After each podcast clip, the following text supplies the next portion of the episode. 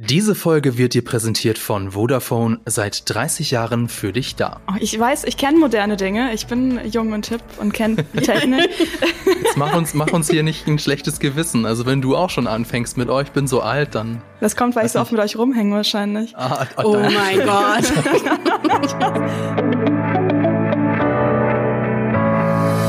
Das Jahr geht zu Ende und da teilt uns eine App ja immer mit, wie sehr wir getrackt wurden. Ähm, ich meine, Spotify schickt uns einen persönlichen Jahresrückblick. Ihr habt euren ja auch schon bekommen. Wie zufrieden seid ihr denn mit eurem? Ähm, tja, also ich muss sagen, eigentlich ist das meiste so wie erwartet. Das heißt zufrieden. Was ist Zufriedenheit bei dem Spotify Wrapped? Ich muss sagen, bei einer Sache bin ich mir nicht sicher.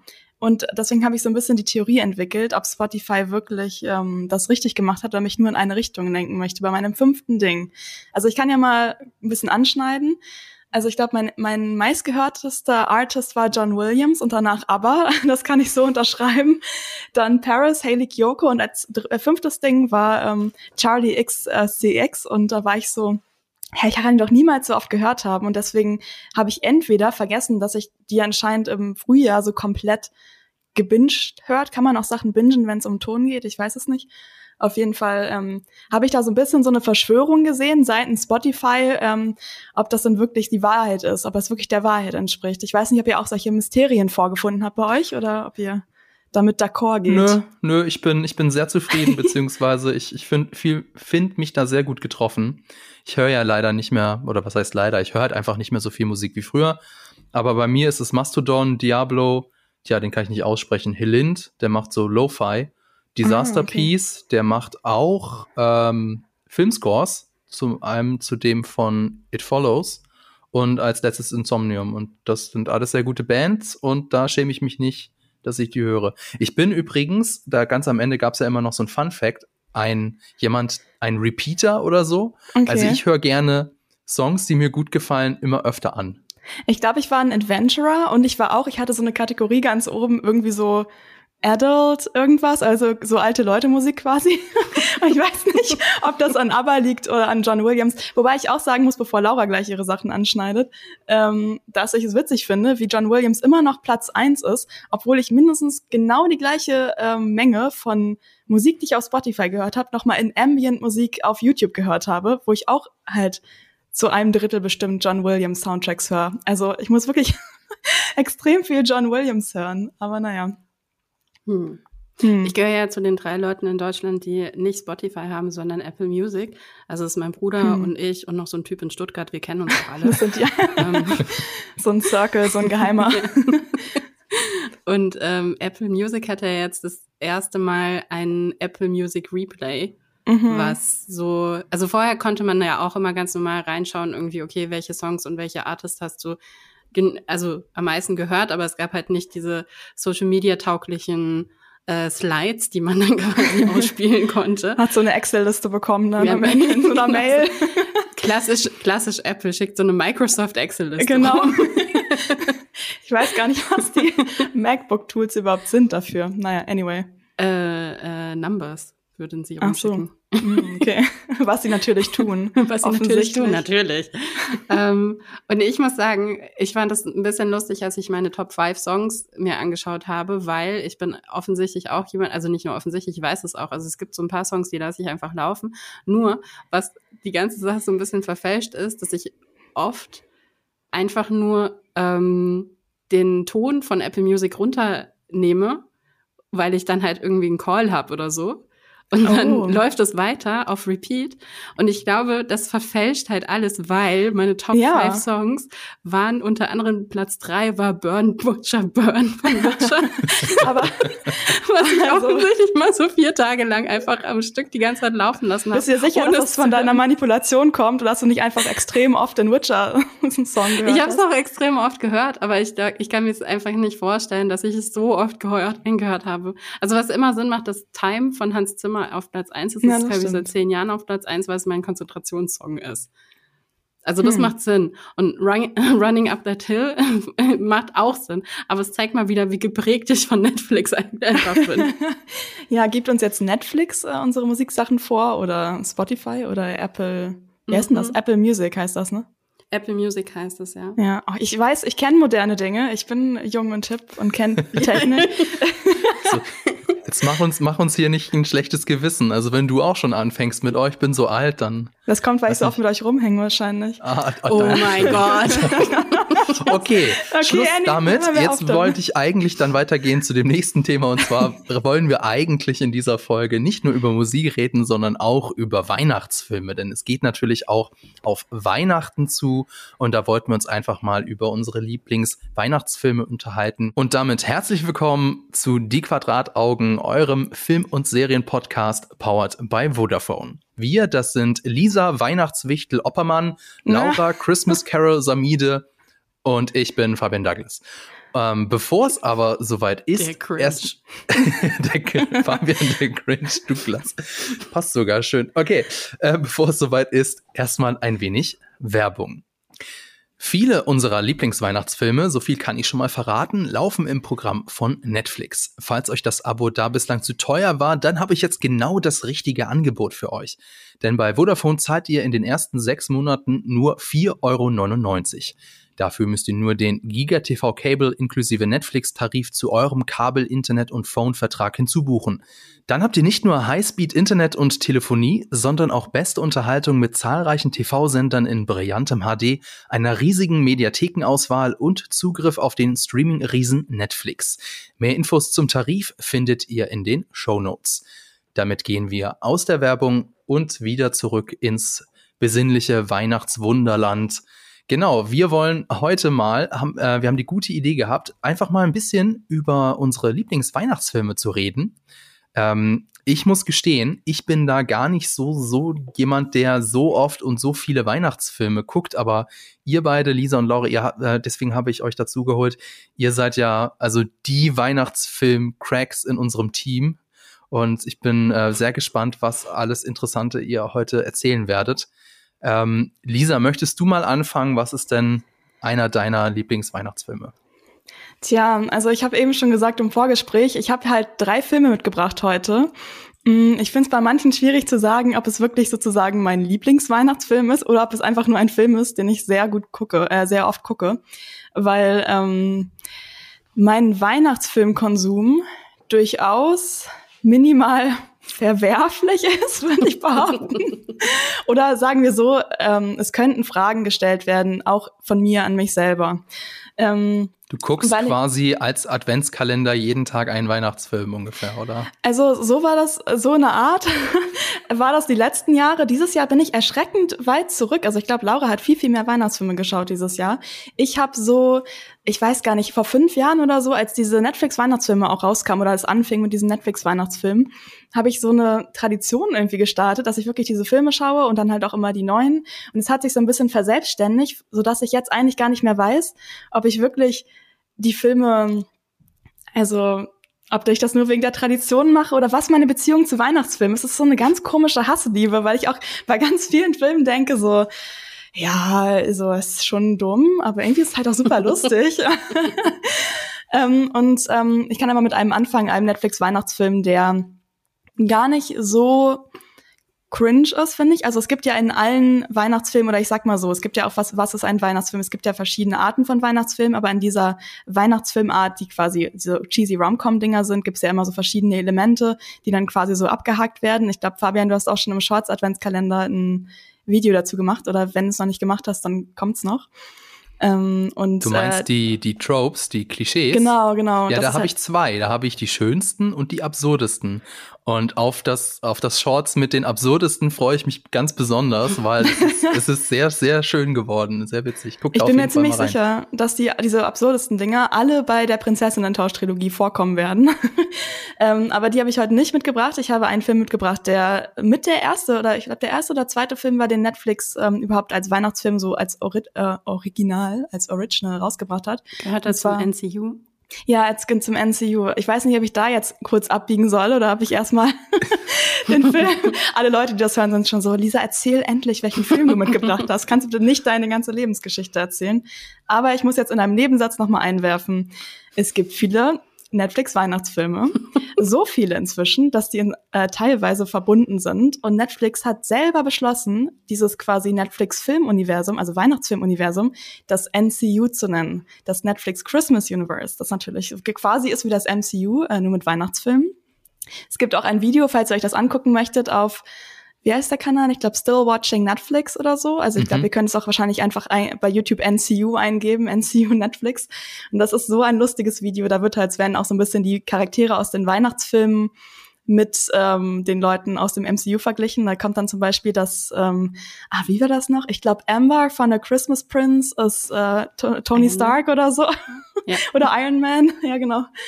Ähm, ja, das existiert, Leute. Jetzt habt ihr das auch im Kopf. Ähm, ich empfehle dieses Video, es ist sehr lustig. Und was auch zum NCU gehört, ist ähm, die Weihnachtskarte. Das ist der Film, den ich mit hab. Und ähm, der heißt, glaube ich, auf Englisch The Christmas Inheritance. Und ähm, genau, wie gesagt, es war so einer der ersten Filme, deswegen, ich finde den auch eigentlich ganz cute so. Ich habe den gefunden, weil nämlich der 2017 rausgekommen ist und in der Hauptrolle spielt, habt ihr The 100 geguckt, diese Serie? Mm, -mm. Okay, weil ich hatte nämlich 2017, 2016 so eine extreme Fanphase von The 100. Das ist so eine Science-Fiction-Show auf ähm, hier CW, glaube ich, oder von CW. Und ähm, das kennt vielleicht einige von euch. Da werden basically 100 Jahre in der Zukunft, die Erde ist unbewohnbar und ein paar Teenager werden auf die Erde geschmissen, um zu checken, so, ja, guckt mal, ob man da wieder leben kann. Viel Spaß. Und äh, da hat Eliza Taylor mitgespielt. Und da war ich halt, wie gesagt, voll in meiner Fanphase. Oh mein Gott, The 100 ist mein Leben. Und deswegen habe ich natürlich dann auch diesen Weihnachtsfilm geschaut. Und da wird natürlich auch das Rad jetzt nicht neu erfunden. Also es geht um eine Erbin, das ist dann Eliza Taylor, die in so ein Dorf geschickt wird, wo ihr Vater aufgewachsen ist und äh, sie muss eine Tradition fortsetzen. Und zwar schicken er, also er ist halt so reich so, deswegen ist sie halt auch eine Erbin so. Ähm, und er und sein Firmengründer Bro ähm, haben so eine Tradition, dass sie sich jedes Jahr ein, eine Weihnachtskarte schicken. Daher kommt auch der Name und sie soll das quasi persönlich irgendwie überbringen. Und dann ist sie halt in einem Dorf und was passiert natürlich, wenn man so ein reiches Stadtkind ist und in einem Dorf so, oh mein Gott, das Dorf ist voll komisch, so ich fühle mich voll nicht wohl. Oh, da ist ein attraktiver Typ. Hm, jetzt fühle ich mich doch gar nicht mehr so unwohl. Und ähm, aber der ist ganz süß, der Film, finde ich. Also das ist halt so ein natürlich wie so diese Netflix oder diese Weihnachts-Romcoms, man weiß halt schon von Anfang an, was passieren wird. Aber ich finde, man kann den irgendwie, also einfach entspannt gucken und er hat halt nicht diesen ja, diesen schauspielerisch interessanten Charakter der Prinzessinnen-Tausch-Trilogie zum Beispiel. Also ich finde, es gibt auch durchaus ein paar süße Momente und ähm, ich guck den halt. Ich weiß nicht, also es ist jetzt nicht ähm, das Beste, was ich jemals gesehen habe, aber ich finde, man kann das ganz gut gucken. Ja. Ich, ich vermute mal, dadurch, dass das ja in einem kleinen Dorf spielt oder in einem kleineren Ort spielt, ist natürlich auch ein äh, bekanntes Weihnachtsklischee von Weihnachtsfilmen. Mhm. Dieser Ort ist vermutlich auch sehr, sehr schön geschmückt und deswegen verströmt wahrscheinlich der Film auch sehr viel Weihnachtsflair, oder? Ich glaube, der ist gar nicht so überbordend äh, geschmückt Ach, wie so andere Orte, also schon auch. Ähm, also natürlich schneit es auch irgendwann voll doll, es gibt so einen Schneesturm, aber es gibt so ein Special-Ding in dem Ort und zwar gibt's da so ein ähm, so Eisskulpturen. die halt halt zur Weihnachtszeit dann der eine Typ gemacht hat. Ähm, das sorgt dann vielleicht für den von dir erwähnten Weihnachtsspirit. Ich finde bei dem Film immer am lustigsten der Anfang, weil sie ja am Anfang so ein bisschen kritisch dargestellt wird, als mhm. quasi die die reiche, die reiche Erbin, die halt eigentlich irgendwie kein, nicht so richtig ernsthaftig irgendwie ist und so weiter und so fort.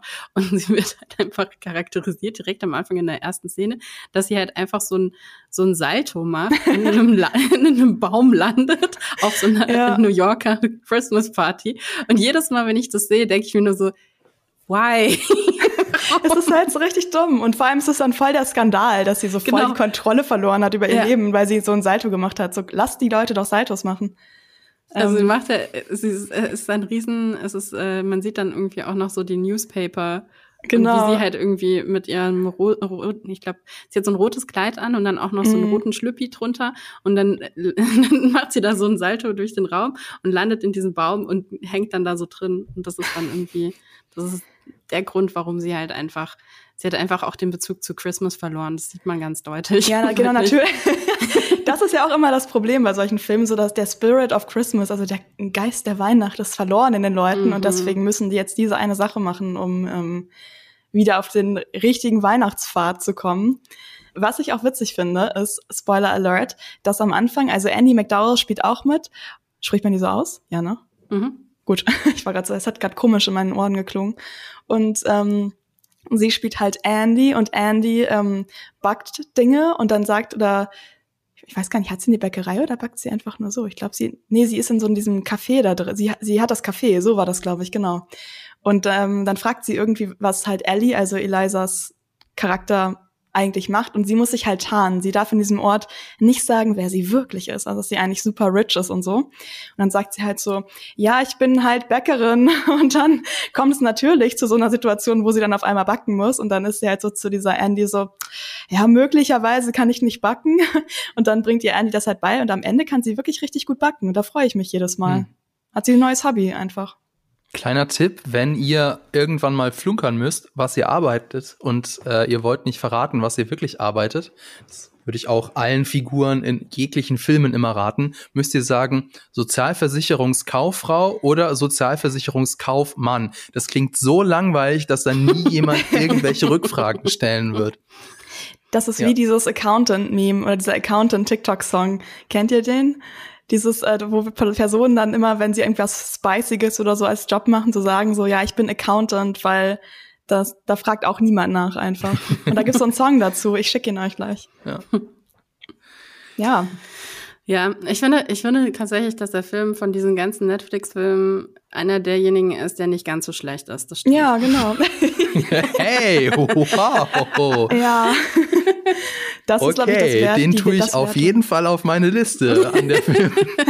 oh, das war überzeugend. Warte, dass ich noch mitgebracht habe später, aber vielleicht wollt ihr ja erstmal noch äh, Sachen erzählen. vielleicht habt ihr ja so ein bisschen anderen Input. Ich muss aber sagen, ich finde sowieso, das muss man immer alles mit so einem ganz bestimmten also man muss das einfach auf eine bestimmte Art und Weise sehen, weil man braucht, diese, ja, genau. diese Christmas-Filme, die guckt man sich ja nicht an, weil man quali qualitativ hochwertiges Kino sehen möchte. Auf keinen Fall.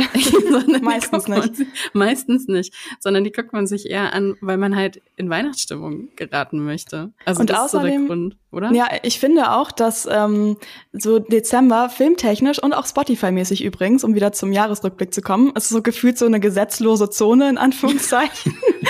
ich finde, man darf das dann einfach machen und dann nach Dezember ist man so, was ist das jemals passiert, dass ich gerade diesen Monat 20 Weihnachtsfilme geguckt habe? Nein. nein, nein. Und beim Spotify-Rückblick wird ja, glaube ich, auch Dezember nicht aufgezeichnet. Das heißt, ihr könntet ja. jetzt die ganze Zeit ja, was ist denn komische okay, Musik? was im Dezember Last passiert, bleibt, bleibt, im Dezember. Im, Verstehe. Genau. Die ganzen Weihnachtslieder wären da sonst auch alle in eurem Jahresrückblick, wenn ja. das im Dezember Stimmt. wäre. Ja. ja.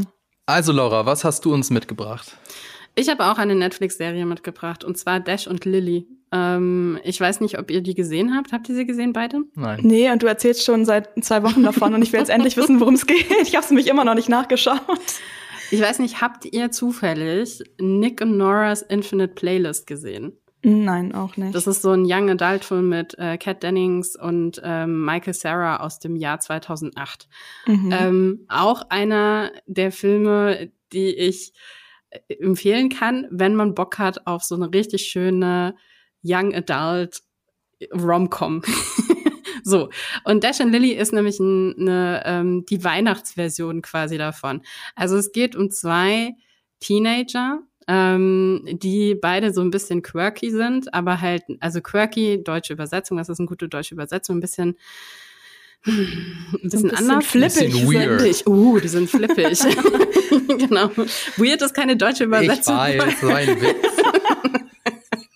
Mann, Mann, Mann. Mann, Mann, Mann. Leute. Also, das geht um zwei flippige Teenager. und ähm, die wohnen beide in New York, weil ist ja klar, ich meine, äh, Weihnachten und New York gehört halt einfach zusammen. Natürlich. Natürlich. Und äh, das Ganze beruht auch auf einer ganzen Buchreihe Theoretisch hätte Netflix also die Möglichkeit gehabt, nach der ersten Staffel noch mehrere Staffeln rauszuhauen. Sie haben sich dagegen entschieden, was ich sehr, sehr traurig finde, weil ich mag die Serie einfach wahnsinnig gerne. Sie ist ähm, rausgekommen 2020, also ist jetzt zwei Jahre her. Ich habe sie wirklich seitdem, glaube ich, jetzt dieses Jahr, glaube ich, zum dritten oder vierten Mal mir angeschaut, also jede Weihnachten quasi. und manchmal auch zweimal, weil ich da einfach gerne abtauche. Man kann sie super gut an einem Abend bingen, weil es sind acht Episoden, die sind immer eine halbe Stunde lang. Also eigentlich ist es so ein vier Stunden Wohlfühlfilm. Ähm, und die Handlung ist, dass äh, Lilly ist so ein bisschen, sie ist so ein bisschen schüchtern, sie kommt nicht so ganz aus sich raus. Sie ist halt ein bisschen, sie empfindet sich ein bisschen als anders ich würde sagen, dass sie, ich, ja, gut, also ich meine, was heißt das schon? Was heißt, dass man anders ist? Aber natürlich ist es gibt natürlich absolute Legitimation dafür, dass man als gerade als Teenager halt irgendwie sagt, okay, ich habe halt einen anderen Modestil, ich nehme meine Sachen selbst, ich hänge lieber mit Erwachsenen ab, weil die irgendwie, die sind irgendwie netter und cooler als die ganzen Teenager. Die Teenager sind alle doof zu mir. Ähm, das ist halt Lilly. Und äh, Lilly hat äh, einen ganz tollen älteren Bruder, der mit seinem mit seiner neuen Flamme sie dazu anhält, ein Notizbuch in ihrer Lieblingsbuchhandlung in New York zu verstecken, ähm, wo drauf steht, das ist ein rotes Notizbuch natürlich, und da steht drauf, Do you dare? Also, Aber warum? Traust du dich? Wieso, wieso ähm, sollte man das tun? Um jemanden kennenzulernen. Und sie hat ah. einige Aufgaben in dieses Notizbuch reingeschrieben. Und Lilly ist ein absolut großer, großer Weihnachtsfan. Und sie denkt natürlich, dass sie jetzt jemanden sich an Land angelt, ein Teenager-Boy. Also sie sagt auch ganz spezifisch in dem Buch irgendwie, wenn du kein Teenage-Junge bist, dann ähm, geh weg. Geh, ich muss, leg das Buch bitte wieder zurück, weil das ist das, was ich suche. Ähm, no shame, aber ich suche nach einem Teenager-Jungen. Ähm, genau. Und dann findet das aber ausgerechnet der sehr, sehr, sehr zynische Weihnachtshasser Dash. Also Fabian. Also Fabian, genau. Ich bin kein Weihnachtshasser. Ich bin nur nicht ganz so deep im Weihnachtsfilm-Game drin weiß. wie ihr. Das war ein also bist du ein Weihnachtshasser. es, gibt, okay. es gibt nur Schwarz und Weiß hier. Keine Grauzonen. Und äh, Dash ist immer noch ähm, heartbroken, hat also Liebeskummer von letztem Jahr, weil seine oh Freundin mit ihm Schluss gemacht hat und er, er lässt sich aber auf dieses ganze Spiel ein und ähm, äh, Lilly stellt ihm irgendwie auch ganz äh, cute Aufgaben, die er halt eben so machen soll. Und ähm, am Ende soll er natürlich dann auch in das Notebook eben reinschreiben, in das Notizbuch reinschreiben mhm. ähm, und hinterlässt es dann auch. Und die schicken sich dann halt über die Vorweihnachtszeit dieses Notizbuch die ganze Zeit hin und her, oh, ohne sich wirklich zu treffen. Und die Serie erzählt beide Perspektiven. Also sie erzählt sowohl von ihrer Welt als auch von seiner Welt. Und es ist einfach mega cute. Ich finde es einfach mega, mega cute. Und ich liebe das, dass es so, es ist wirklich, ähm, Weihnachten kommt irgendwie über dich hinher gebraust wie so eine Dampfwalze. Also es ist wirklich alles in Rot und Grün und Glitzer und Schnee und New York und überhaupt. Aber halt nicht in so einer kitschigen Art und Weise, sondern in so einer sehr ja, so ein bisschen, ja, so dieses klassische amerikanisches Independent-Kino-Weise. Und deshalb mhm. sage ich mhm. auch Nick and Nora's Infinite Playlist, weil das ist so ein ähnlicher Film. Also wo, was weiß ich, wo man dann irgendwie in so einen Untergrund äh, Jew-Core-Konzert geht und sie voll abgeht und sie hat einfach das geilste Outfit überhaupt an.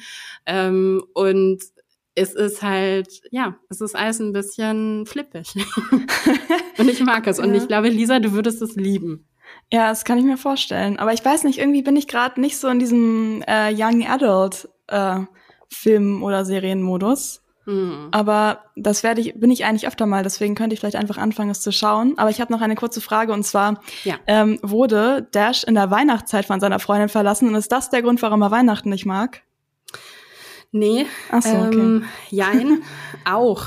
Ähm, er wurde also, auch in der Weihnachtszeit verlassen. Auch in der Weihnachtszeit. Also die Weihnachtszeit ist für ihn, glaube ich, nicht so die geilste Zeit, weil no. seine Eltern sind getrennt und ähm, theoretisch könnte es ja cool sein, weil er dann halt jetzt immer zweimal Weihnachten feiert, aber seine Eltern mhm. sind auch nicht so die coolsten Eltern. Mhm, okay. Und äh, er hat halt dieses Jahr er ist halt auch so ein kleiner Zyniker halt einfach. Und er hat halt dieses Jahr zum Beispiel dann alle beiden Elternteile angelogen, dass er jeweils beim anderen ist und in Wirklichkeit versteckt er sich in der in der krassen, in einem krassen Penthouse von seinem Papa in Manhattan. Oh, oh Gott. Aber ich finde es eigentlich ganz gut, dass, ähm, dass quasi diese Seite auch so angesprochen wird, also nicht so überzogen wie von wegen, oh, man ist eben der Grinch, man mag eben kein Weihnachten, weil es ist ja schon so im Dezember so, dass ja von allen Seiten suggeriert wird, jetzt ist die Weihnachtszeit, du musst dich toll fühlen, du mhm. musst Weihnachten lieben und du musst dich jetzt gemütlich fühlen. Und dann ja. sind einige Leute, die das vielleicht gar nicht so finden, aus vielleicht genau solchen Gründen, wie du gerade angesprochen hast, sind dann halt so, ja, scheiße, warum, was stimmt mir nicht mit mir, dass ich jetzt irgendwie kein Weihnachten mag oder mich nicht wohlfühle? Deswegen ist das ja eigentlich eine ganz gute Perspektive.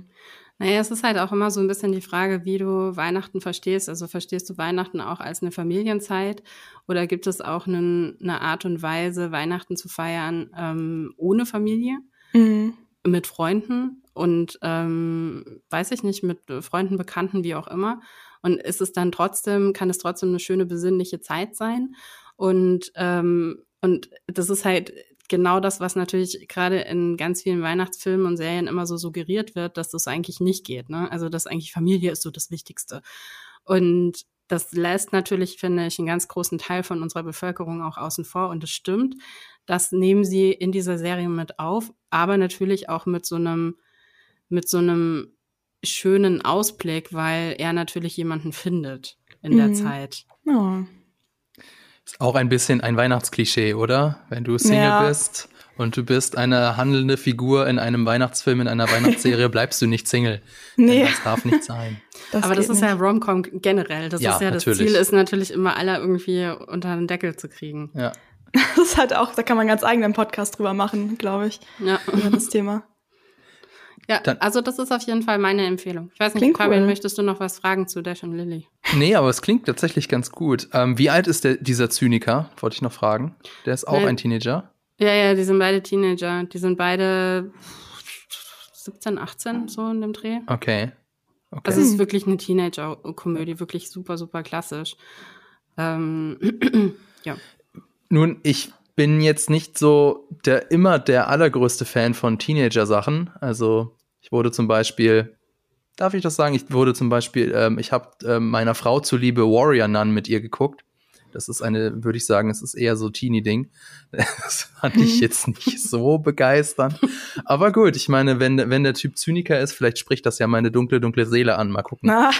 ähm, aber dann äh, kommen wir doch gleich zu dem Thema. Und zwar, ich habe mir gedacht, dann äh, vertrete ich jetzt einfach mal die Leute, die nicht so so in Weihnachts, in dieser typischen Weihnachtsstimmung sind oder vielleicht mal alternative Weihnachtsfilme brauchen. Wobei ich glaube, die haben wir jetzt ähm, vergrault und die hören gar nicht mehr zu. Aber vielleicht kennt ihr ja jemanden, der, der nicht so der Weihnachtsfreund oder die Weihnachtsfreundin ist. Dann habe ich nämlich jetzt hier einen kleinen Tipp. Und zwar ähm, Gremlins. Hm. Denn wenn man so von Weihnachtsfilmen spricht, klar, Kevin allein zu Haus, stirbt langsam und wie sie alle heißen, aber irgendwie Gremlins, habe ich so das Gefühl, fällt oft unter den Tisch, wobei das eigentlich ein typischer Weihnachtsfilm ist. Denn es geht am Anfang darum, dass der Vater für seinen Sohn ein Geschenk sucht. Und das Ganze spielt ja auch um die Weihnachtszeit herum. Es ist ganz, es liegt Schnee, ganz viele Weihnachtsornamente, äh, Weihnachtsbäume und hast du nicht gesehen aber so vom, von der Stimmung her ist es, glaube ich, eher unweihnachtlich. Ja. Also sehr chaotisch, äh, sehr, sehr brutal und auch teilweise sehr gruselig. Das heißt, ähm, mit dem Film könnte man so theoretisch so als Brücke die beiden Parteien miteinander verbinden. Es gibt übrigens ja auch in dem Film ähm, dieser, ich weiß nicht, ob ihr euch erinnert, die, diese eine Figur, und zwar, ähm, es gibt ja die, die Kate, das ist ja die Freundin von Billy Pelzer, äh, Kate, dargestellt von Phoebe Cates. Und die hat, äh, die hat ja so ein Weihnachtstrauma. Und ich glaube auch, das wird am Ende nicht aufgelöst. Insofern. Auch äh, nicht besser, ne? Nee, auf jeden Fall nicht besser. Also da habt ihr dann, wenn ihr jemand seid oder wenn ihr da nicht so mit was, äh, ja, mit Weihnachten nicht so am Hut habt, dann habt ihr da auch eine Figur, an die ihr andocken könnt den Film wollte ich auf jeden Fall ähm, vorstellen. Ich vermute mal, ihr habt den alle gesehen, oder? Ja, ich habe den als Teenager mal irgendwann gesehen. Ich kann mich an fast nichts mehr erinnern, aber ich weiß noch, dass ich den damals richtig gruselig fand. Irgendwie. Also ich fand den nicht so besinnlich. Ja, ja, der, der hat sehr gruselige ähm, Passagen. Und er ist, ich habe es schon gesagt, auch äh, sehr brutal. Dadurch, dass das ja kleine Fantasiewesen sind, die Gremlins, kann man ja auch diesen kleinen Fantasiewesen gegenüber sehr brutal sein. Es gibt eine Szene, da wird es gibt eine Szene, da wird ein Gremlin, glaube ich, in eine Mikrowelle gesteckt. Also Ah, das. Oh Gott. ja, aber ähm, streng genommen ein Weihnachtsfilm. Aber das Wenn ist auch, auch mit nicht den. Gremlins. Das ist mit denen so, und ich weiß es wirklich nicht mehr genau, aber die vermehren sich dann irgendwie die ganze Zeit und es werden immer mehr Gremlins Also und so, ne? es, ähm, es sind erst Mogwais. Mogwais sind tatsächlich, glaube ich, auch echte, also die gibt's auch wirklich in der Ach Folklore. ja, und Äh, zu gibt's nicht Mitternacht, wirklich, aber sie gibt's zu wirklich in der Folklore. anders, ne? Und da gibt's drei Regeln. Du darfst sie nicht nach Mitternacht füttern. Du darfst ähm, sie nicht, sie dürfen nicht nass werden und sie dürfen, ähm, glaube ich, kein, kein Sonnenlicht abbekommen. Und Gott, das, das, klingt ist so wie ich, die man ihre Pflanzen versucht zu pflegen und das nur so mittelmäßig schafft.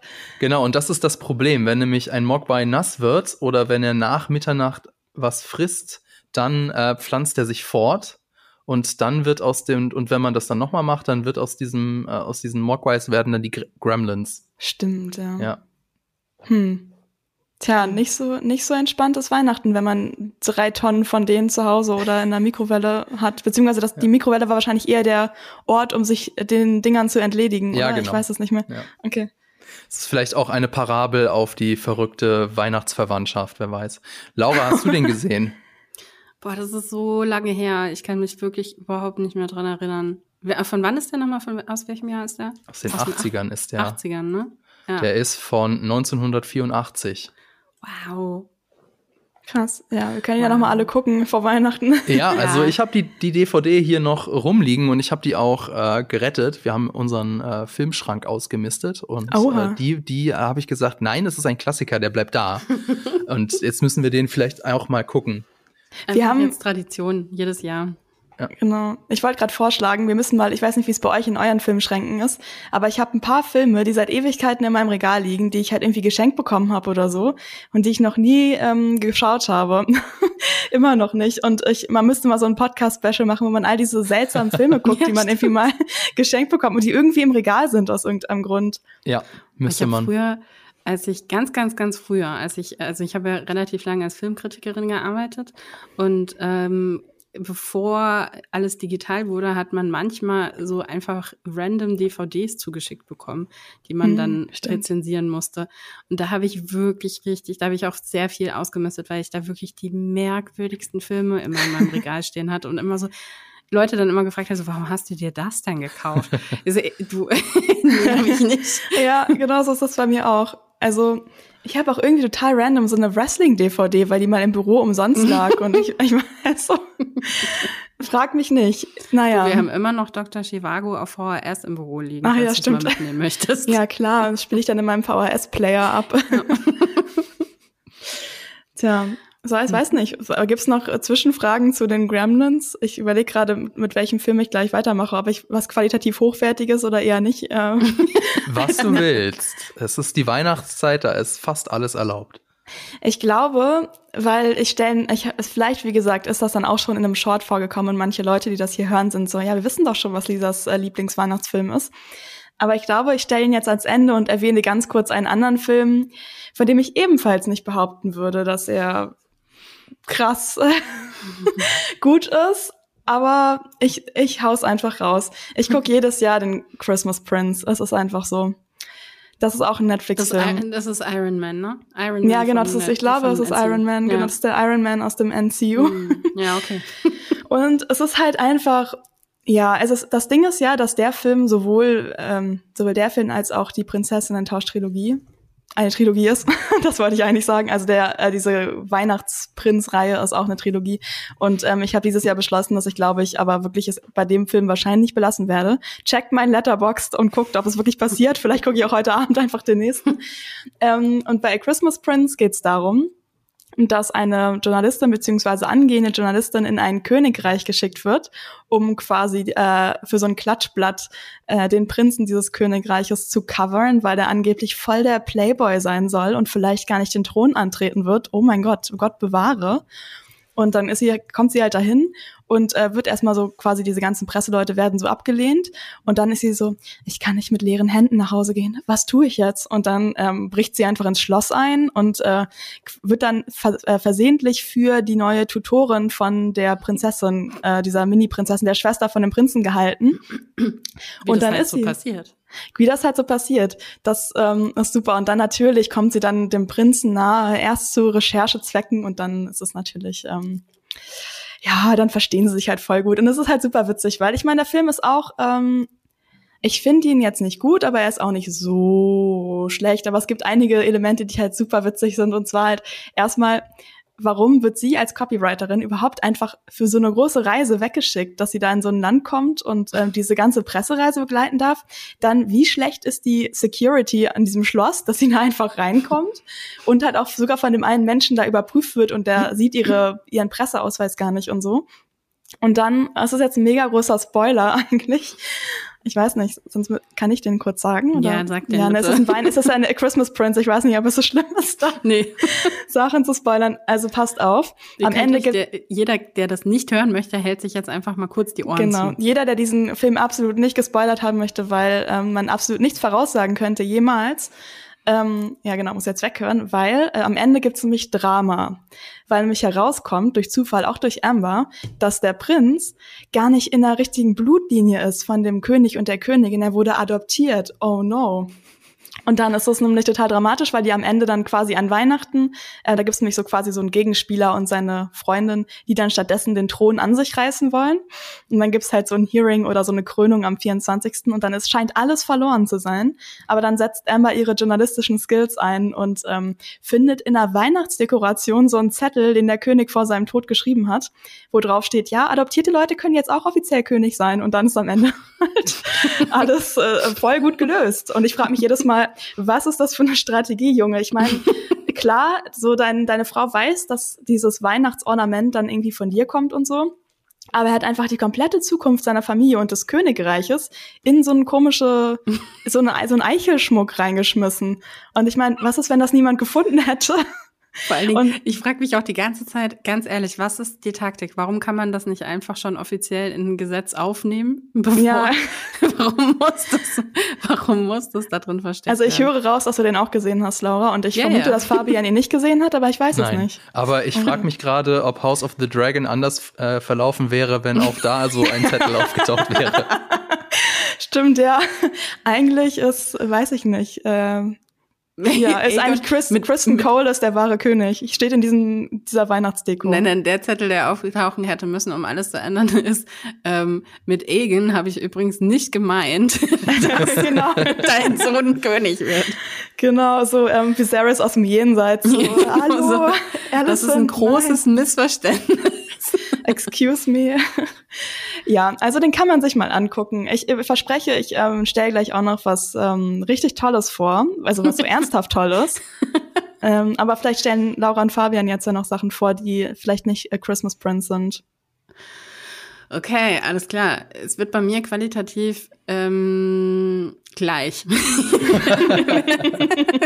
Nee, ich bin, wir sind immer, also wie, ähnlich wie bei Dash und Lily sind wir nicht im kompletten Trash, aber wir sind auch noch nicht bei qualitativ hochwendig, äh, hochwertig gelandet.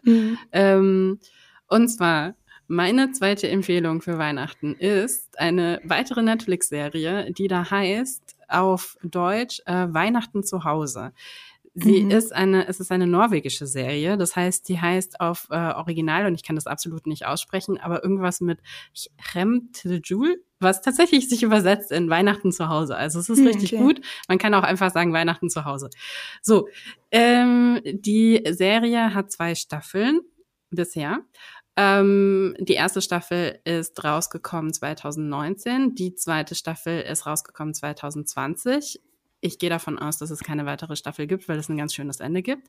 Es gibt jeweils sechs Episoden pro Staffel, wieder eine halbe Stunde nur lang. Das heißt, wieder super snackable, kann man einfach nebenbei Snackable Content. snackable vor Weihnachten wegsnacken. Ähm, und es ist, ähm, es geht um die 30-jährige Johanne. Und Johanne ist Single und Natürlich. in der Vorweihnacht natürlich sitzt in der Vorweihnachtszeit vor ähm, bei ihren bei ihren ähm, Eltern und ihren zwei Geschwistern, die beide natürlich schon verheiratet sind und Kinder haben. Und sie sitzt natürlich am Kindertisch, wie man das so kennt. Mhm. Und Oh ähm, weil sie eben Single ist. Und die ganze, die ganze Serie fängt damit an, dass sie halt, die Kamera zoomt so langsam, sie fährt so langsam auf ihr Gesicht zu und man hört ein Voice-Over und sie sagt halt, ich mache gleich was richtig Dummes. und, und dann sitzt sie da halt und sagt, übrigens an Weihnachten bringe ich meinen Freund mit. Und alle so, oh, du hast endlich einen Freund, oh, das ist aber schön, oh, wir freuen uns aber total. Und dann springt das natürlich irgendwie so ein bisschen zu, zurück und dann muss sie jetzt erklären, was eigentlich genau passiert ist und ähm, warum sie überhaupt auf die Idee gekommen ist, ihrer Familie zu erzählen, dass sie jetzt einen Freund hat und mhm. warum das wichtig ist und überhaupt. Und ähm, es ist ein wahnsinnig, also erstmal ist es wahnsinnig cute, weil es halt irgendwie in Norwegen spielt. Sie wohnt da in diesem kleinen Ort. Ähm, es liegt die ganze Zeit Schnee. Sie fährt die Hälfte der Zeit mit so einem Stehschlitten rum, was ich hier schon ein großer Fan bin. Sie ist oft sehr, sehr, sehr betrunken, wovon ich auch ein sehr großer Fan bin. ähm, und sie fängt halt an, random Leute zu daten, weil ihre Mitbewohnerin dann zu ihr sagt, ja, mein Gott, da musst du jetzt halt dran, ne? Jetzt musst du halt irgendjemanden finden. Warum nimmst du nicht irgendjemanden halt einfach mit? Und sie fängt an, random Leute zu daten. Und ich glaube, mein Lieblingsdate ist mit so einem Typen, äh, dessen Nase die ganze Zeit pfeift. Und er Was? aber nicht.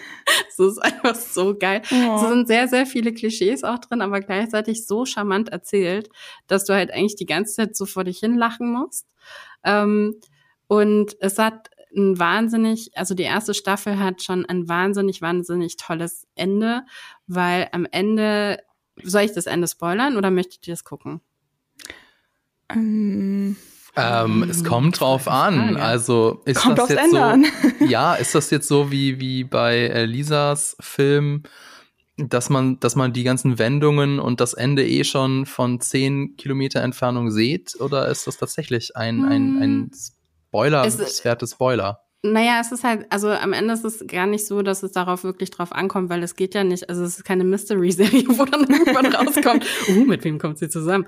Ähm, es geht um, eigentlich am Ende geht es um Selbstliebe. Also es geht wirklich darum, irgendwo ähm, auch irgendwie rauszufinden, okay, was bist du dir selbst eigentlich wert und warum musst du dich darüber identifizieren, dass du mit jemand anderen zusammen bist. Also das sind immer wieder Themen, die da halt einfach in dieser Serie hochgenommen werden irgendwie und ähm, durch sie und aber auch durch sehr viele sehr, sehr schöne Nebencharaktere erzählt werden. Und ähm, ist, ich finde es auch sehr inklusiv so. Also es werden, wird äh, sehr auf verschiedene ähm, auf verschiedene Varianten von dem, wie man halt sein Leben gestaltet, irgendwie mal kurz geschaut am Ende des Tages ist es natürlich trotzdem, es ist jetzt nicht, äh, es ist kein Deep Dive. es ist jetzt nicht. es ist halt immer noch eine Weihnachtsserie. Es ist immer noch eine Weihnachtsserie, es ist nicht das Tiefste, aber ich finde es halt einfach, es geht sehr leichtfüßig mit sehr schweren Themen um. Und da sind wir halt auch wieder bei der ganzen Frage, ne? Also wie verbringt man eigentlich seine Weihnachtszeit? Was ist eigentlich wichtig? Und ähm, welche Personen sind wichtig? Und ja, also ich kann diese Serie wahnsinnig empfehlen. Ich finde beide Staffeln total toll. Ich finde das vor allen Dingen das Ende von der ersten Staffel mag ich richtig, richtig gerne. Und es ist ja, und es ist noch dazu einfach auch mal eine norwegische Serie. Und ähm, also grundsätzlich ist es bei mir sowieso so, dass Netflix mir ständig immer alle norwegischen und dänischen und finnischen und schwedischen Serien immer vorschlägt, weil ich auch immer die erste bin, die dann sagt, ja, mhm. Ja. und deshalb, also ich weiß immer ganz genau, wenn wieder was, was aus Skandinavien irgendwie veröffentlicht wird auf Netflix, ich krieg sofort auf meiner Startseite angezeigt.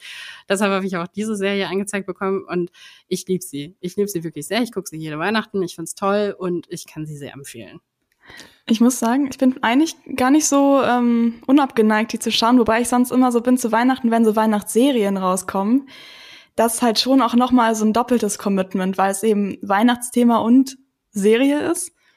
Das ähm, stimmt, aber wenn du auf der anderen Seite den Weihnachtsprinzen alle drei Filme dir anguckst, bist du auch schon bei viereinhalb Stunden und eine von dieser Staffeln kostet irgendwie sind äh, ist drei Stunden lang. Ja, okay, aber ich gucke ja manchmal dann auch nur ein. Aber du hast recht. ähm, aber ich dachte auch bei der Serie ganz lange, dass das diese Luke Mockridge-Serie ist und deswegen wollte ich es nicht schauen. Aber Ach, jetzt, wo ich nee. weiß, dass es eine norwegische Serie ist. Nein. Ja. Ich würde keine Luke Mockridge-Serie Nee, das weiß sorry. ich. Ja, aber das davor, bevor du es erzählt hast, dachte ich immer, das wäre diese komische Nein. Serie. Nein, ist es nicht. Vielen Dank für den Tipp, Laura. Ich finde, die klingt tatsächlich sehr interessant und vielleicht habe ich ja dann mal Zeit in der Vorweihnachtszeit noch da ein bisschen reinzuschauen, denn ähm, ich kann mich da teilweise auch äh, sehr gut wiederfinden in den Themen. ich habe etwas mitgebracht, das habe ich Lisa zu verdanken, denn wir haben auch im Folge von diesem Adventskalender, den wir da haben, so ein bisschen natürlich auch gebrainstormt und Lisa hat einfach mal so gedroppt, ey, by the way, eigentlich ist Prometheus, der Alien-Film von Ridley Scott, auch ein Weihnachtsfilm, denn in einer Szene stellt äh, Idris Elba, also die, der Schauspieler Idris Elba in der Figur Janek, ähm, zu, äh, einen kleinen Weihnachtsbaum auf. Und so, stimmt, ja. Den war selbst überrascht. Das passt ja voll gut hier rein. Und ähm, Perfekt. das ist dann quasi ein Film, wenn, äh, wenn ihr quasi von eurer Clique gezwungen werdet, einen Weihnachtsfilm vorzuschlagen und ihr müsst einen Weihnachtsfilm gucken, aber ihr wollt gar keinen Weihnachtsfilm gucken, dann äh, guckt doch Prometheus. Wobei äh, der Twitter-Account von HBO Max, der behauptet, es sei der perfekte Weihnachtsfilm, denn Okay. ähm, er greift relevante Themen auf, wie Themen des Glaubens. Ähm, eine Geschichte, die auf der ganzen Welt erzählt wird. Und im Prinzip ginge es um weise Männer, die einem Stern folgen. Das kommt uns ja bekannt vor.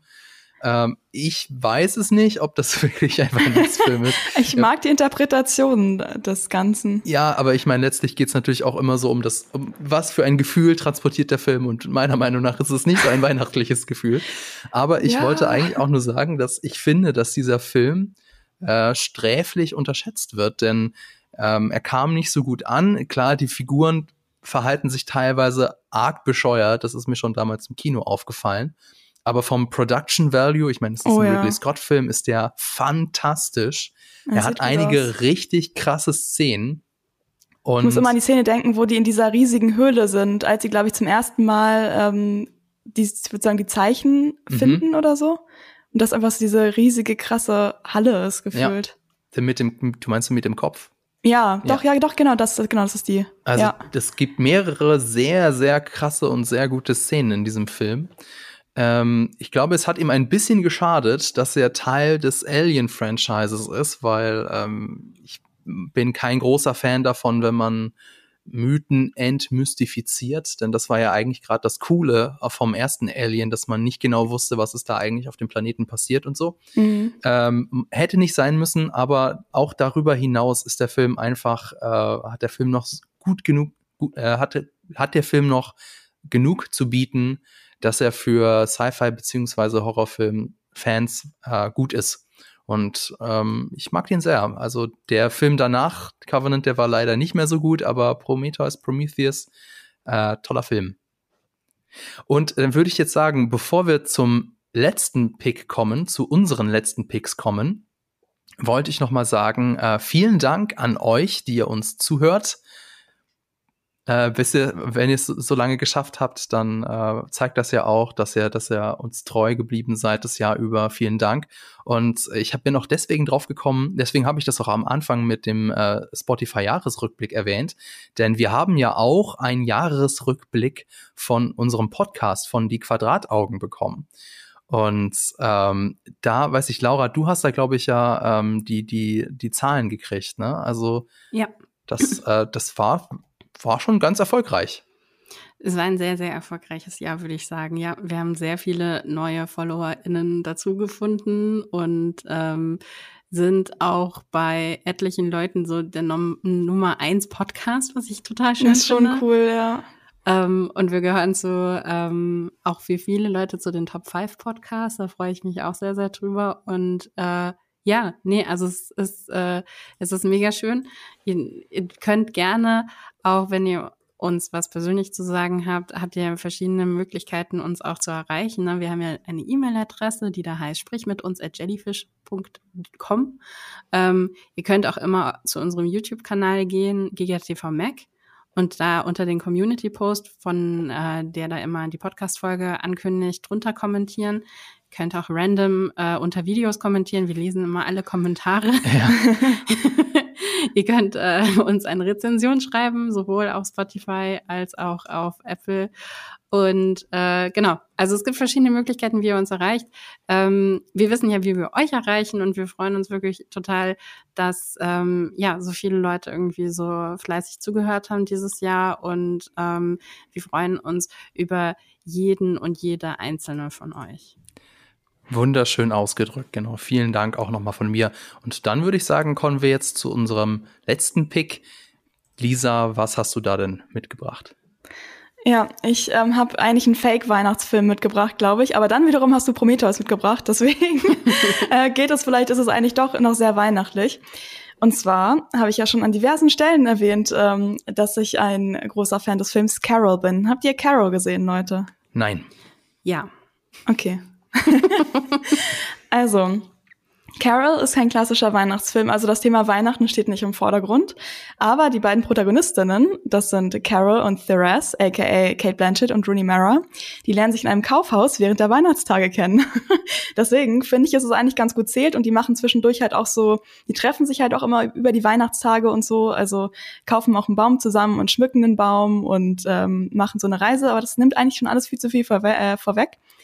Und ähm, den Film gucke ich meistens nicht ähm, so am Anfang der Weihnachtszeit. Da gucke ich halt noch diese ganzen Netflix-Sachen und irgendwann nach so ein paar Netflix-Filmen verspüre ich dann irgendwie so eine innere Leere, weil schon so ein bisschen irgendwann ist man schon so, ich habe mein Gehirn jetzt irgendwie lange nicht mehr so doll angestrengt und irgendwie muss ich erstmal was anderes gucken, um mich wieder zu rebooten. Und wenn man dann nicht gerade irgendwie Alien gucken will, ähm, was ich glaube ich auch schon mal gemacht habe, ähm, kurzer Einschub, irgendwann an Weihnachten lief mal Aliens im Fernsehen und dann kam ich so runter und dann saß meine Mom einfach vorm Fernseher und hat Aliens geguckt. war ein bisschen witzig. Ähm, Genau, aber dann gucke ich auf jeden Fall Carol an, weil, wie gesagt, das halt ähm, erstmal nicht so der klassische Weihnachtsfilm ist und außerdem ein sehr, sehr guter Film, der auch ähm, Oscar nominiert wurde für diverse Oscars aus dem Jahr 2015 ist der. Und ähm, genau, es geht halt um Carol und Therese, die sich kennenlernen in einem Kaufhaus und dann verlieben sie sich und das ist toll. Und dann sehen wir halt diese ganze Geschichte, wie die sich quasi kennenlernen. Und es gibt dann auch so ein bisschen Problematik, weil ähm, Carol gerade im Begriff ist, sich von ihrem Mann oder ja halt eigentlich schon Ex-Mann scheiden zu lassen. Und Therese hat auch so einen Boy am Start, aber den findet sie eigentlich gar nicht so toll. Und ähm, das Problem ist halt, dass ähm, die sich in den 50er Jahren befinden. Und das ist nicht so geil, wenn man eine queere Frau ist in den 50er Jahren. Das ist ein bisschen problematisch, weil Leute sind so, oh mein Gott, ähm, queere Menschen sind scheiße. Und äh, das ist quasi nochmal eine zusätzliche Ebene in der Beziehung zwischen den beiden. Und ja, mir gefällt der Film einfach voll gut, weil halt das von zwei super tollen Schauspielerinnen getragen wird. Und ich finde auch diese emotionale Verbindung zwischen den beiden kommt auch so mega gut rüber. Also nicht nur durch Dialoge und ähm, sondern auch durch einfach so Körperhaltung und Blicke und so. Also ich finde das so ganz faszinierend.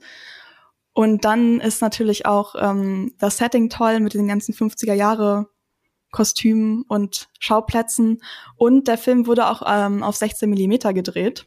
Das heißt, er hat so einen richtig geilen Look irgendwie. Also ich finde einfach irgendwie, alles ist toll. Der Soundtrack ist auch irgendwie super. Und ähm, ja, deswegen empfehle ich den. Und ich fand es auch damals schon toll, als der rausgekommen ist, weil 2015, ich finde, ich kann es jetzt gerade nicht zahlentechnisch belegen, aber von meinem Gefühl her ist queere Repräsentation auch durch Netflix und so in den letzten ja, sieben, acht Jahren so durch die Decke geschossen. Also es gibt zwar immer noch eher weniger Filme und Serien, wo wirklich auch die Protagonistin queer ist. Also es, es gibt eher, sage ich noch mal, so eine Menge an Nebencharakteren. Ähm, aber es ist auf jeden Fall schon, es gibt viel mehr als, keine Ahnung, als ich so Anfang 20 war oder so. Und ähm, damals 2015 kam der Film halt raus und ich war so, oh mein Gott, es gibt diesen Film. So, das war so voll toll für mich. Und deswegen habe ich das, dieses Gefühl auch immer noch so im Hinterkopf, wenn ich den schaue. Und ähm, den kann man natürlich auch ähm, an anderen Jahreszeiten gucken. Aber da er halt in dieses ganze Weihnachtssetting so eingebettet ist, ähm, ist das ganz toll. Es ist ein romantisches Drama. Also eigentlich ist es ein Drama, ja. Genau. Mhm. Und ähm, ja, guckt ihn alle. Fabian, den kann ich dir auch empfehlen für die Weihnachtszeit. Genau, eigentlich genau dir, weil er nämlich ähm, nicht krasser Weihnachts-Cringe äh, ist und ähm, trotzdem ein bisschen angeweihnachtet ist. So. Okay. Leicht angeweihnachtet. Genau. Ich mag den Regisseur total gerne, Todd Haynes. Mm, der hat einfach richtig, er hat richtig gute Filme gemacht. Also ich fand auch ähm, Mildred Pierce, die Miniserie, wo er auch mit Regie geführt hat und ich mochte, ich mochte auch I'm Not There von ihm. Ähm, dieses äh, über Bob Dylan, wo verschiedene Leute Bob Dylan gespielt haben. Oder mhm. dem Himmel so fern mit auch einer von meinen Lieblingsschauspielerinnen. Ist das nicht Julian auch, Moore. sorry, dass ich unterbreche, ist das mhm. nicht auch der Regisseur, der jetzt den neuen Film mit Kate Blanchett gemacht hat? Oder ist es ein anderer Todd? der diesen Tar-Film, der, wo Kate Blanchett so eine Dirigentin ist? Nee, Nee, Nee, okay. Ah, wer hat den nochmal gemacht? Aber es war ein anderer Regisseur. Okay, warte.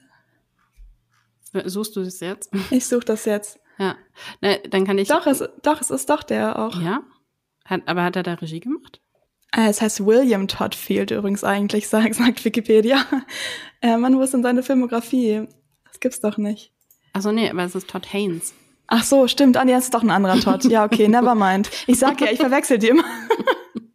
ja, dann, hast- dann hast du recht. Oder beziehungsweise ich habe nicht recht. Ähm, aber auch ein sehr interessanter Film. Und überhaupt Ja. ist Kate Blanchett einfach eine tolle Schauspielerin. Das Ähm, kann ich nur so unterschreiben. Ich ja. rede auch fast nicht jede Woche immer über Kate Blanchett. Naja. Wir, wir haben, wir haben, ähm, Lisa und ich haben unsere zwei so ähm, absoluten Lieblingsschauspielerinnen. Ich habe für dich ist es Kate Blanchett, für mich ist es Kate Winslet. Ja, wir sind einfach Team Kate. Ja, Team mit Kate. K und mit C. Nee, aber ich kann es unterstreichen. Ich finde Carol ist ein total schöner Film.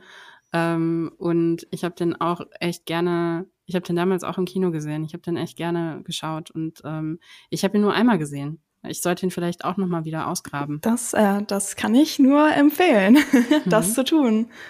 Genau.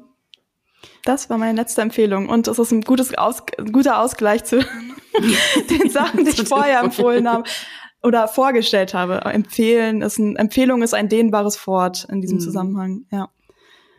Ich habe tatsächlich einen voll guten Übergang, weil wir kommen nämlich jetzt von einer Kate zur nächsten Kate.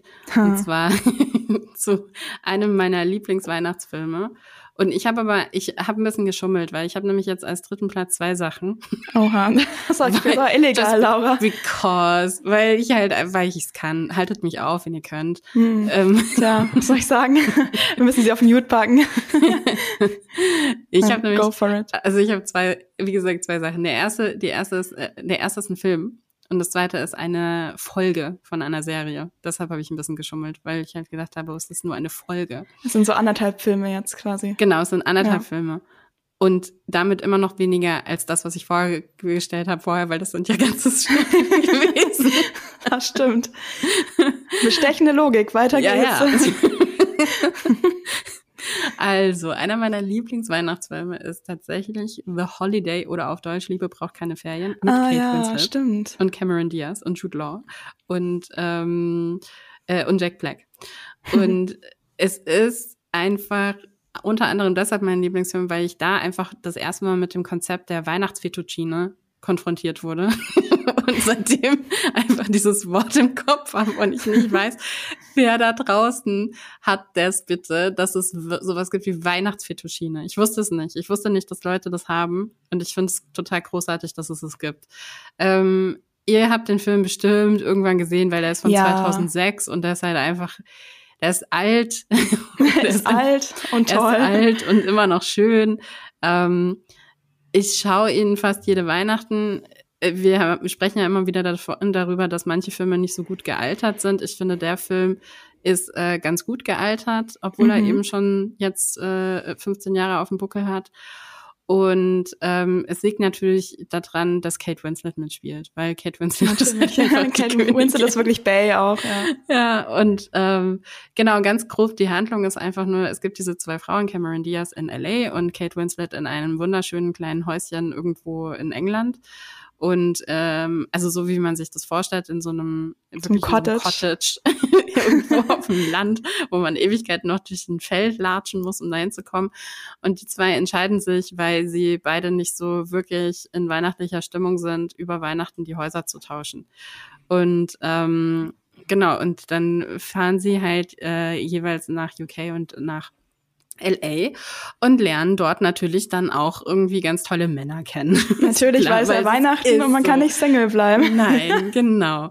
Und genau, das ist dann halt, gibt dann, ergibt dann die Paarung äh, Cameron Diaz und Jude Law und Kate Winslet und Jack Black. Und Jack Black ist halt irgendwie in dem Film auch super charming und irgendwie total trollig und cute. Und es gibt überhaupt dann auch noch so eine ganze Geschichte irgendwie mit einem älteren Nachbarn und Ah, es ja, ist genau. einfach, es ist einfach ein, es ist so ein Wohlfühlfilm und der nicht wirklich viel falsch machen kann, so. Genau. Ich bin voll froh, dass du sagst, dass der nicht schlecht gealtert ist, weil ich habe den, glaube ich, letztes Jahr gar nicht geschaut. Also ich habe den schon auch ein paar Mal gesehen, aber ist jetzt auch schon ein bisschen her. Und ich habe diese Weihnachten mir so überlegt, so, ah, irgendwie könnte ich den mal wieder schauen. Dann hatte ich auch so ein bisschen Angst, dass vielleicht irgendwie ich dann den Dover finde als früher Ja. oder so. Aber wenn du sagst, das ist eigentlich gar nicht so, das finde ich natürlich gut. Also ich finde, ich finde tatsächlich, also es geht auch sehr, sehr viel um Selbstliebe und Selbstakzeptanz.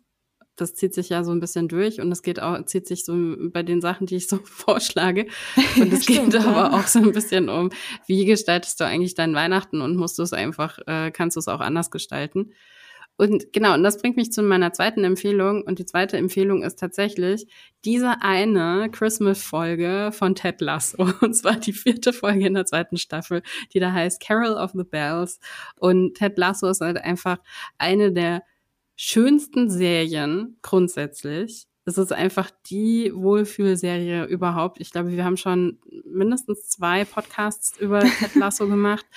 Und ich glaube, der erste war tatsächlich ganz am Anfang, als die erste Staffel rausgekommen ist, mit Jules haben wir darüber gesprochen.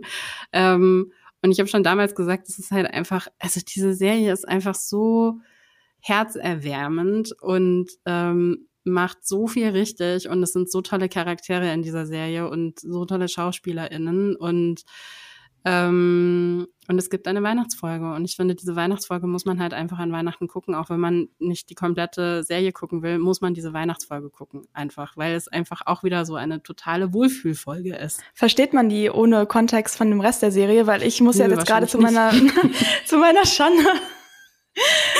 Aber guckt es trotzdem. Es Guck ist, einfach nur die eine Folge. Ihr versteht zwar nichts, aber ist super. Ich habe mich Ted Lasso bis heute nicht gesehen und es steht schon seit Ewigkeiten auf meiner Watchlist und vielleicht sollte ich das einfach mal gucken, anstatt jedes Weihnachten die gleichen Netflix-Weihnachtsfilme zu gucken. Vor allem, wenn es ja anscheinend auch eine Weihnachtsfolge gibt. Also ich sag das, ich sag das deshalb, es ist, also die Einschränkung ist, du musst Ted Lasso schon gesehen haben und dann kannst du die Weihnachtsfolge gucken, nur an Weihnachten. So Also man kann sie das. natürlich trotzdem sonst gucken, aber Man kann sie schon auch gucken. Sie funktioniert so halbwegs. Also es gibt vielleicht so ein paar Storylines, die vielleicht keinen Sinn machen oder wo man dann sich so wer sind diese. Menschen? Wer, wer sind diese Menschen? Warum haben die diesen Konflikt? Wer weiß? Äh, es ist einfach schön, es ist weihnachtlich, es ist nett und es ist, äh, ja. Hm. Bisschen Adventure-Faktor, falls man Ted Lasso nicht gesehen hat, ja. Genau. Das sind meine zwei ähm, geheimen Favoriten. Sehr schön. Ja, nach diesem ganzen Weihnachts-Süßkram habe ich jetzt das genaue Gegenteil. Also wenn du sagst, das Oha. ist eine Folge, das ist richtig zum Wohlfühlen, dann habe ich jetzt den Film für genau das gegenteilige Gefühl, und zwar The Cool. Lodge von 2019. Ähm, ja, da, da, darum geht's um Folgendes. Vater Richard will nach dem Tod seiner Frau neu heiraten und das stößt bei seinen Teenagerkindern Aiden und Mia natürlich auf Ablehnung. Um das zu ändern, will Richard mit seiner baldigen Frau Grace und den Kindern Weihnachten in der abgelegenen Familienlodge Das Daher klingt natürlich super ungefährlich. feiern. Aber natürlich wird der Vater wegen der Arbeit zurückgerufen und Grace wird dann mit den Kindern eingeschneit. Und Hm. dann passieren unheimliche Dinge. Und ich will auch Oh gar nicht mehr nein. so viel über die Geschichte verraten, denn äh, es passieren, es passiert sehr viel, auch vieles, mit dem man gar nicht so gerechnet hat, vor allem nachdem man so den Trailer gesehen hat. Und ähm, also ich habe von dem Film davor überhaupt nichts gehört. Der kam so für mich komplett aus dem Nichts und ich war sehr positiv überrascht, ähm, weil der einfach auch, also sowohl von, von den, von, von den Charakterdynamiken her unfassbar interessant ist. Ähm, Grace wird übrigens gespielt von Riley Q, die kennt ihr. Richard Armitage ist der Vater, Richard und die Kinder, Mia und Aiden, werden gespielt von Liam McHugh und Jaden Mattel, also die kennt man auch alle. Äh, sehr, sehr gute Schauspielerinnen und Schauspieler und äh, einfach auch passt ähm, zum, zum, ja, passt zur Jahreszeit. Einfach, ich habe den Einfach weil Schnee ist, oder? weil, weil Schnee und weil Weihnachten. Ich meine, die bereiten sich in der Lodge ja auf Weihnachten vor. Dementsprechend Stimmt, ja. steht da auch ein, der ein oder andere Weihnachtsstern in der Ecke. Ich habe den, Fun Fact, ich habe den geguckt, als wir hier in Deutschland 40 Grad hatten, um mich zumindest mental etwas abzukühlen. Aber ich glaube, Mental. jetzt so in der Winterzeit, äh, in der Weihnachtszeit knallt der noch mal umso mehr. Ja, äh, der ist von den österreichischen Regisseurinnen Veronika Franz und Severin Fiala. Ist aber ein Das, englischer Film. Und Ah. eventuell kennt ihr die beiden. Die haben nämlich auch schon Ja. den ähm, sehr abgefahrenen Film Ich sehe, ich sehe rausgebracht. Nee, den Also- kenne ich nicht, aber ich kenne die Namen irgendwie. Okay, weil das sind auch sehr profilierte äh, Filmemacherinnen. Mhm. Was ja auch wieder für den Film spricht. Also, ähm, wenn ihr ein Horror, wenn ihr Horrorfan, Horrorfans seid und auf der Suche nach einem echten, guten Horror-Weihnachtsfilm, also jetzt nicht so Trash wie der Krampus oder so, dann, äh, dann guckt den. Ist das sozusagen Teil 2 von The Holiday, weil da ist sie doch auch in einem Cottage und da ist auch Schnee ja. und das Teil 2 ist dann, sie wird eingeschneit. Ja, genau, aber dann muss okay. äh, The Lodge ist definitiv äh, danach angesiedelt, okay. muss ich, würde ich ja, so sagen. Ja, schön, dann gucke ich doch mal diese tolle Weihnachtsreihe. genau. Yay. Ja, also ähm, es ist, ja, ich fühle mich inspiriert so jetzt auf jeden ja, Fall. Ich, ich hoffe, wir haben nicht nur dich inspiriert, sondern wir haben auch euch da draußen inspiriert. Denn jetzt haben wir ja wirklich viele weihnachtliche Filme und Serien angesprochen. Und also ich bin auf jeden Fall, ich bin, ich bin inspiriert. Wenn, wenn keiner von euch draußen inspiriert ist, okay, dann, aber wenigstens bin ich. okay, aber wenigstens, wenigstens mir gut, ich bin es und ich habe zumindest eine Serie oder ein, einen Film mitgenommen, den ich äh, über die Weihnachtsfeiertage oder auch in der Vorweihnachtszeit noch gucken werde. Ja, ja. das Ab zum Fernseher.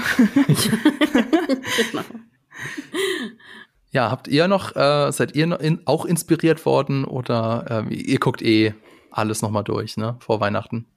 Ich, ich möchte auf jeden Fall Carol jetzt nochmal wieder anschauen. Ähm, ich glaube, ich habe auch Prometheus einfach zu lange nicht mehr gesehen. Also, ich weiß ich habe den auch ich, nur einmal gesehen, glaube ich. Ja. Ich weiß nicht, ob The Lodge so, ja, why not?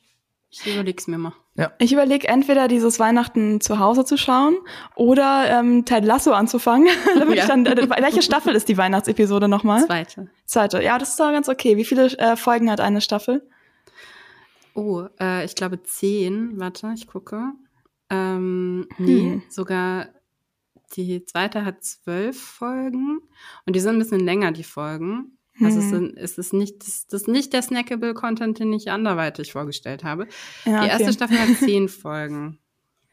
Ja, gut, vielleicht mache ich das dann doch eher mit Weihnachten zu Hause, dass ich da mal reinschaue. Und dann gucke ich Ted Lasso Anfang nächsten Jahres oder so. Ja, also wenn du Ted Lasso anfängst, brauchst du Zeit, weil du wirst reingezogen und du wirst nicht aufhören wollen, so also ich habe kein Leben mehr und äh, keine ja. Freizeit und ja. werde nicht mehr arbeiten, sondern Nein. nur Ted Lasso gucken. Du ah, guckst ja. einfach Ted Lasso dann erstmal. So meine neue Persönlichkeit. Cool, klingt gut, werde ich einplanen. Ne? und ich werde Weihnachten zu Hause vielleicht mal so in den Mittagspausen mir anschauen, denn ich gucke da normalerweise mhm. irgendwelchen Quatsch auf YouTube. Da kann ich ja auch mal was Vernünftiges in Anführungszeichen machen. Ne? Tja, sowas wie A Christmas Prince zum Beispiel. ja, oder Weihnachten zu Hause. Ja. Also, Okay, dann würde ich sagen, das war's für diese Folge. Wenn es euch gefallen hat, dann lasst uns doch einen Kommentar da, schreibt uns eine Rezension bei Apple Podcast oder folgt uns bei Spotify. Frohe Weihnachten sage ich noch nicht, denn wir hören uns vorher nochmal. In der Folge wird es dann um Glass Onion gehen, da könnt ihr euch schon mal drauf freuen. Ansonsten vielen Dank fürs Zuhören, danke an das Team im Hintergrund und natürlich an Vodafone. Bis zum nächsten Mal.